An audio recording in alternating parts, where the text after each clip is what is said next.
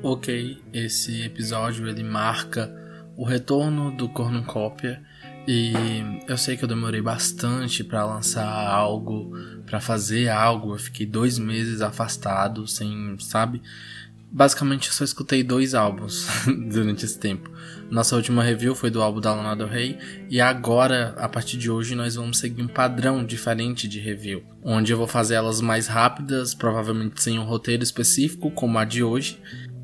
É isso, eu vou falar a nota já no final da, da dessa review, eu não vou colocar mais na descrição. E acho que de informe é só isso. Eu tô muito pensativo sobre o que é que pode vir ser essa review de hoje. E sei lá, é a segunda vez que eu tô gravando, então é, peguem leve aí, estou voltando, estou me acostumando a fazer isso novamente.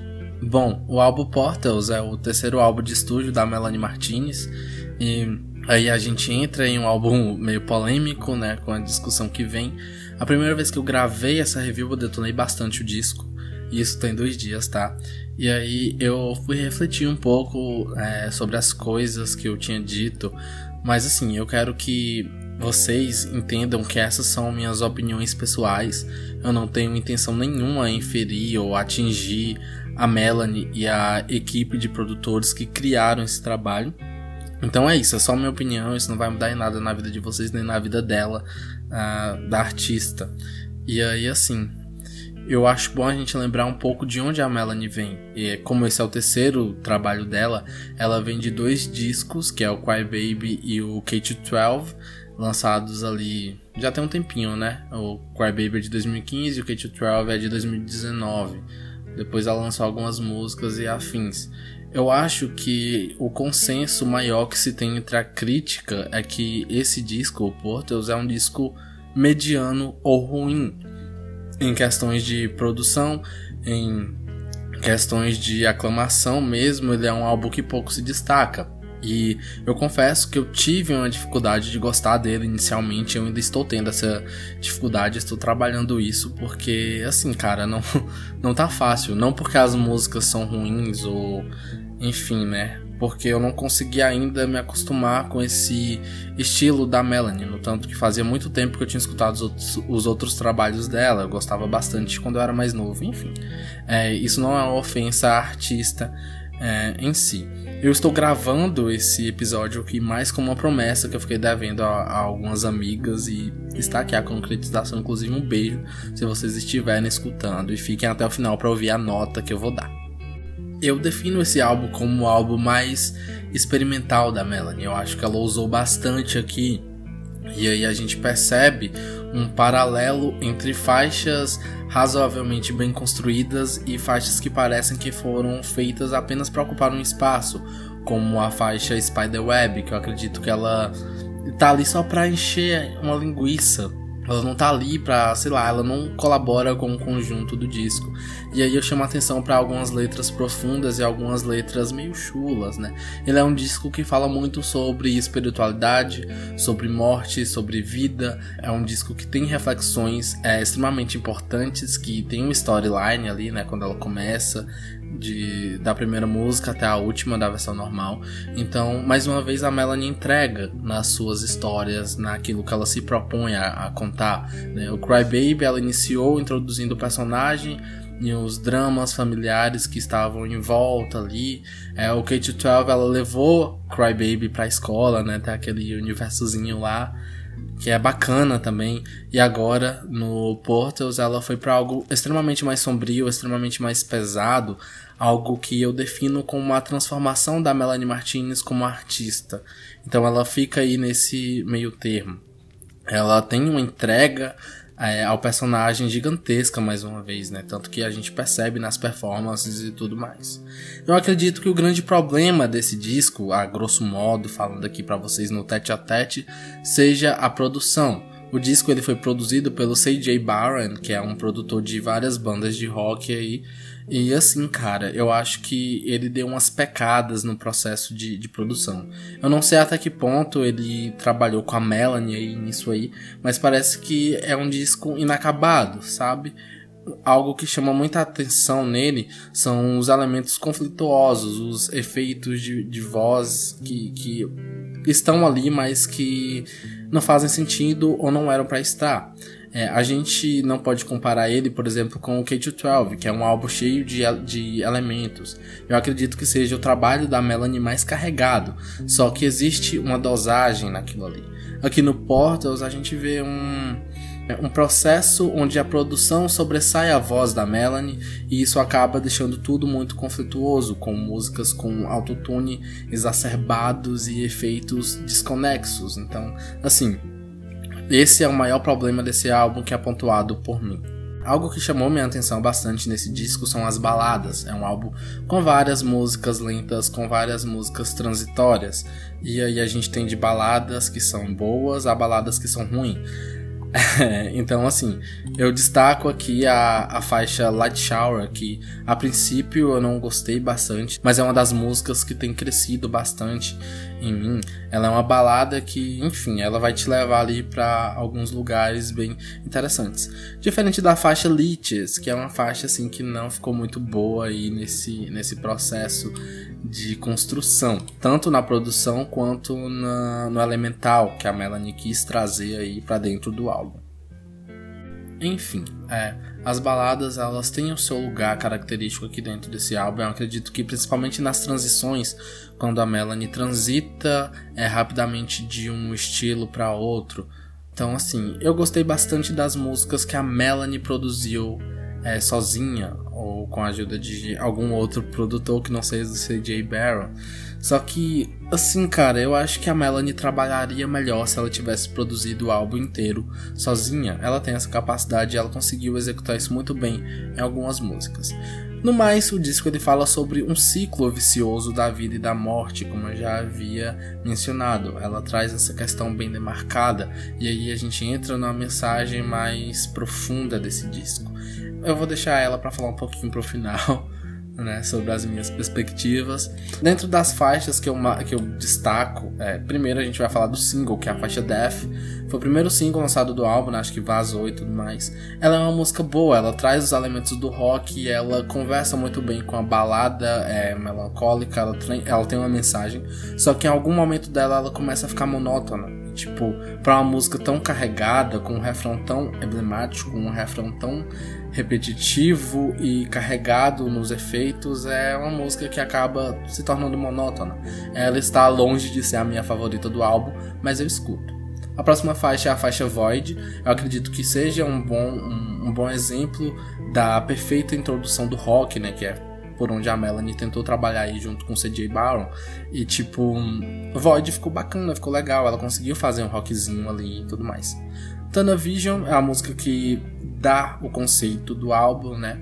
É uma música Cara, assim, eu não sei nem o que falar sobre Television. É uma música que eu não curti bastante, mas é uma música que eu não descarto, assim, totalmente.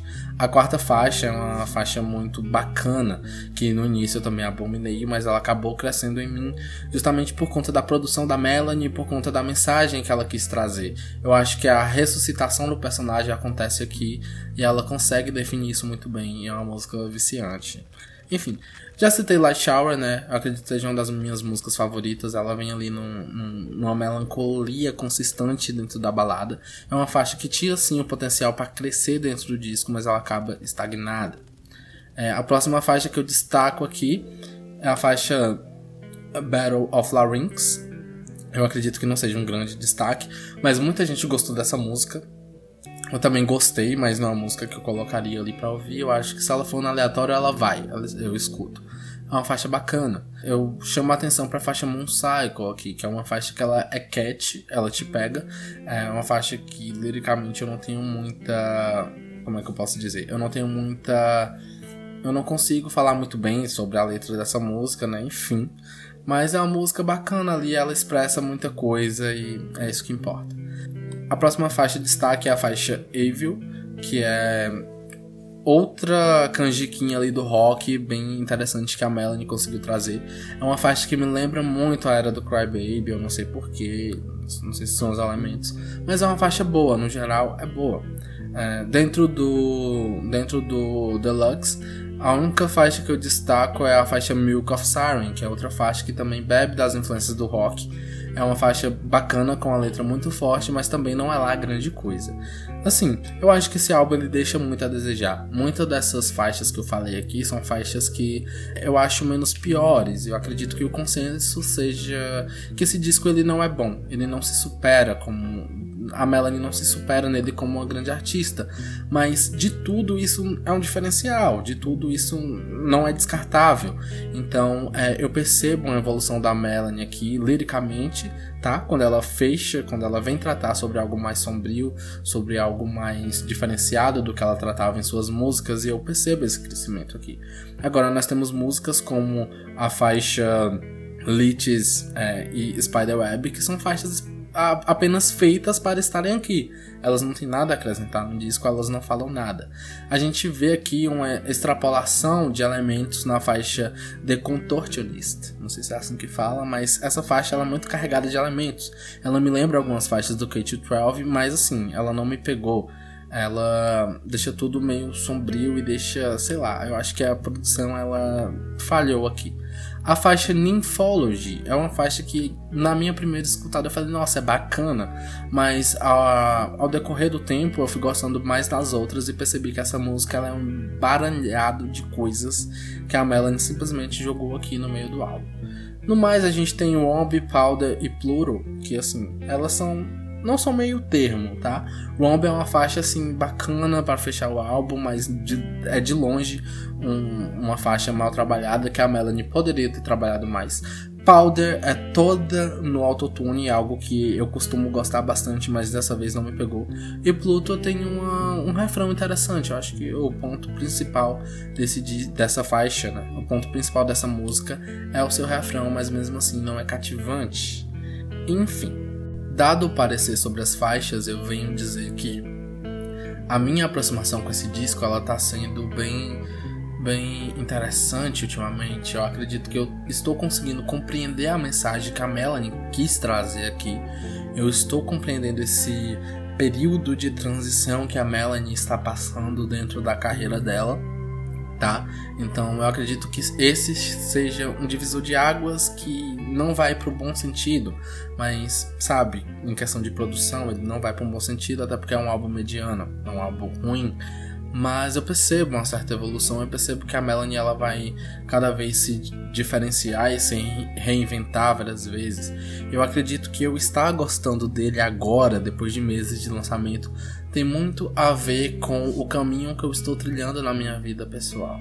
Eu acredito que estar cada vez mais perto de um coração partido tem me aproximado desse álbum porque ele está me preparando para uma grande transformação ou uma transformação significativa onde eu vou ter que entender que as coisas passam, que as coisas morrem e que as coisas renascem de várias formas no universo, de várias formas na nossa vida. Eu acho que a mensagem desse álbum é muito bonita para quem consegue é, pensar alinhado com a Melanie. Inclusive, quando lançou, eu questionei muita gente como é que vocês estão gostando disso, como é que vocês estão compreendendo esse álbum, como é que vocês estão ouvindo esse disco e agora eu percebo que ele é um disco que você precisa estar em um processo para conseguir compreender as letras, para conseguir se entregar ao personagem assim como a Melanie. Isso não muda o fato de que é um álbum extremamente mal trabalhado, é, mal finalizado e assim, eu não tenho mais nada a dizer sobre o Portals. Eu acredito que ele seja razoável. Talvez ele cresça mais em mim, mas até o momento não. A minha nota para ele é 6.7, justamente por conta dos problemas de produção, é, justamente por conta do trabalho que não foi finalizado aqui nesse disco, eu acredito que ele poderia ser melhor.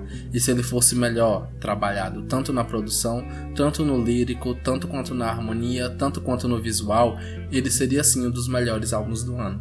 Mas infelizmente ele está na lista de um dos piores álbuns do ano. E assim, essa não é só a minha opinião, é a opinião da crítica. E é isso. É, eu acho que eu estou aprendendo cada dia mais a gostar do Portals. No mais, é, eu acredito que esteja faltando algumas reviews aí. Eu pretendo gravar ainda a review do Vice Inerente da Marina Senna. É, em breve eu vou lançar e Se vocês curtiram, se vocês gostaram do, do episódio, interajam na caixinha. Eu acho que eu vou deixar alguma coisa aí.